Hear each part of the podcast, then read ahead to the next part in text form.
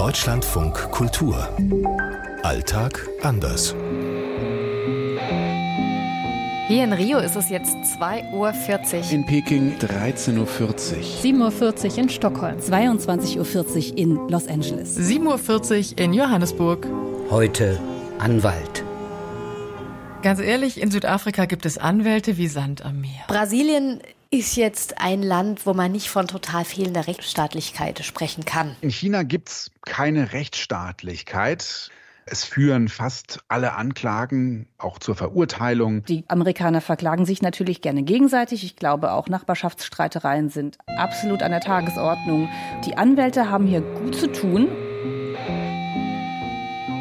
Ich bin mir nicht sicher, ob man hier für den Alltag wirklich immer einen Anwalt braucht, aber der Schwede liebt das Recht und die Regel.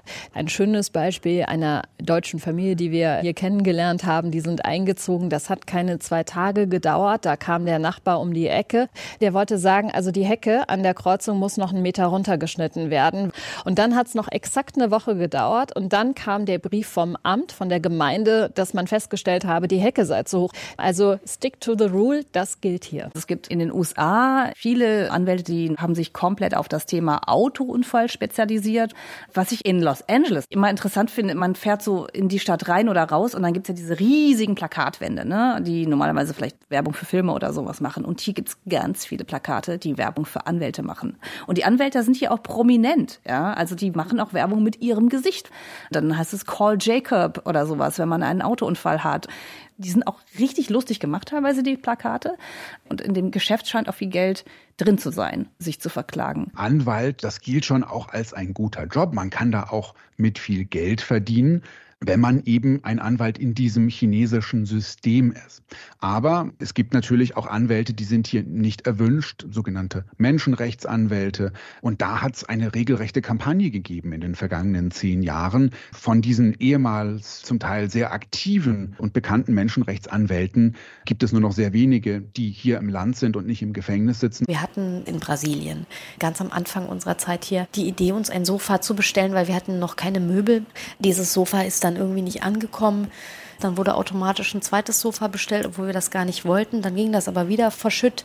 Eine Bekannte von uns, die sagte, nee, ich bin spezialisiert auf diese Fälle. Also merkten wir, oho, es passiert also oft wirklich nichts. Und die hat uns da tatsächlich dann einen Schadensersatz rausklagen können. Also das jetzt so im Kleinen vielleicht wie das dann funktioniert, natürlich dann auch im Großen. Südafrika hat ein sehr gutes Rechtssystem. Das ist schon in der Verfassung auch durchaus festgeschrieben, dass es unabhängig ist.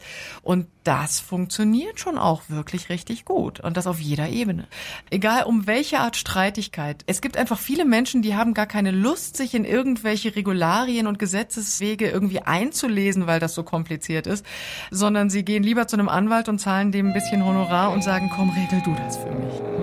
Aus Johannesburg, Jana Gent. Anne Herberg aus Rio. Aus Peking, Benjamin Eisel. Aus Stockholm, Sophie Donges. Aus Los Angeles, Katharina Wilhelm. Und dann sind die Amerikaner ja bekannt dafür, dass sie auch gerne Unternehmen verklagen, auch wegen den absurdesten Dingen. Hatten wir gerade wieder einen Fall, da hat jemand tatsächlich McDonalds verklagt, weil sich das Kind an so einem Hähnchen-Nugget verbrannt hat, weil das wohl zu heiß war. Und dann hat die Familie auch Recht bekommen. Schadenersatz waren dann am Ende so fast eine halbe Million Dollar.